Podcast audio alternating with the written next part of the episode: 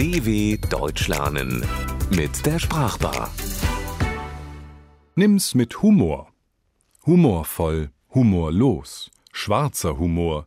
Der Humor läuft uns täglich über den Weg oder auch nicht. Doch was hat es auf sich mit diesem Humor?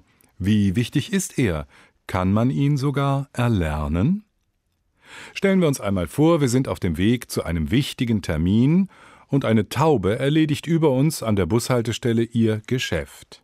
Natürlich können wir uns darüber schwarz ärgern, dass das Jackett jetzt einen Fleck hat, aber daran ändern können wir auch nichts mehr. Darum sollten wir unseren Blutdruck nicht unnötig in die Höhe treiben, sondern die Situation gelassen sehen, sie mit Humor nehmen. Das wussten schon die Menschen in der Antike.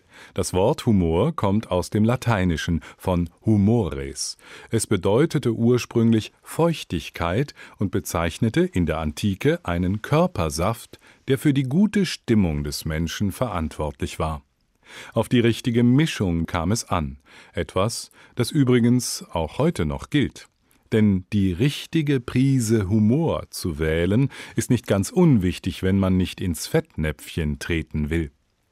Ende des 19. Jahrhunderts schenkte uns der deutsche Schriftsteller Otto Julius Bierbaum die Redewendung Humor ist, wenn man trotzdem lacht.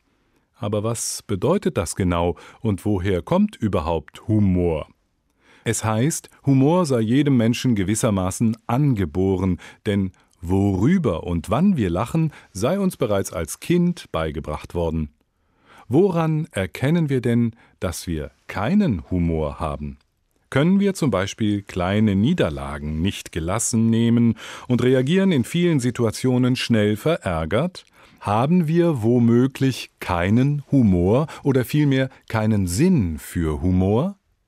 Wer das mit Ja beantwortet, ist dennoch kein hoffnungsloser Fall.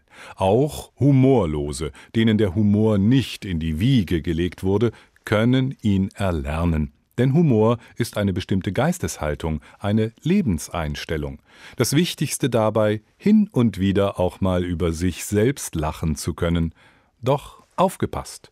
Zu viel Humor und Lachen kann in manchen Situationen als Spott oder Hohn verstanden werden. Auch der aufgesetzte Humor hat nach außen hin eher eine negative Wirkung. Betont witzig sein zu wollen, kann manchmal schlimm daneben gehen. Der Humor hängt eng zusammen mit dem Scherz und dem Witz und natürlich mit dem Lachen. Ein humorvoller Mensch ist daher ausgelassen, fröhlich, heiter und vergnügt. Er kann unangenehme Situationen mit Humor tragen. Wenn jemand ausgesprochen viel Humor besitzt, dann hat er einen goldenen Humor.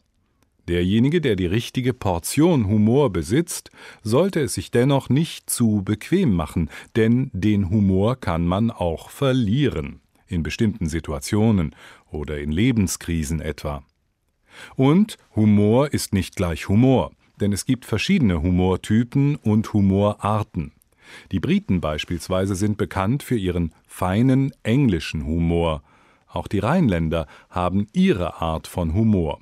Wer kennt nicht die elfte Regel im rheinischen Grundgesetz, die da lautet Da lachse dich kaputt, was in etwa bedeutet, bewahr dir eine gesunde Einstellung zum Humor. Humorarten gibt es verschiedene. Der schwarze Humor beispielsweise, die Satire, macht sich über ernste Themen lustig, wie etwa schwere Schicksalsschläge, den Tod oder religiöse Themen. Der trockene Humor dagegen ist eher indirekt. Ein Beispiel gefällig? Fragt der Kellner, möchten Sie nicht mal von unserem leckeren Eiswein probieren? Antwortet der Gast, ja gerne, aber nur einen Würfel über sich selbst, gelegentlich auch über andere oder über den einen oder anderen Fehltritt, Fauxpas lachen zu können, kann unser Leben sehr erleichtern. Und der Ausdruck humorvolles Lachen zeigt, dass das eine, der Humor, nicht ohne das andere, das Lachen, geht. Denn Lachen ist gesund. Und das Lach-Yoga lehrt uns, wir lachen nicht, weil wir glücklich sind, wir sind glücklich, weil wir lachen. dw.com/sprachbar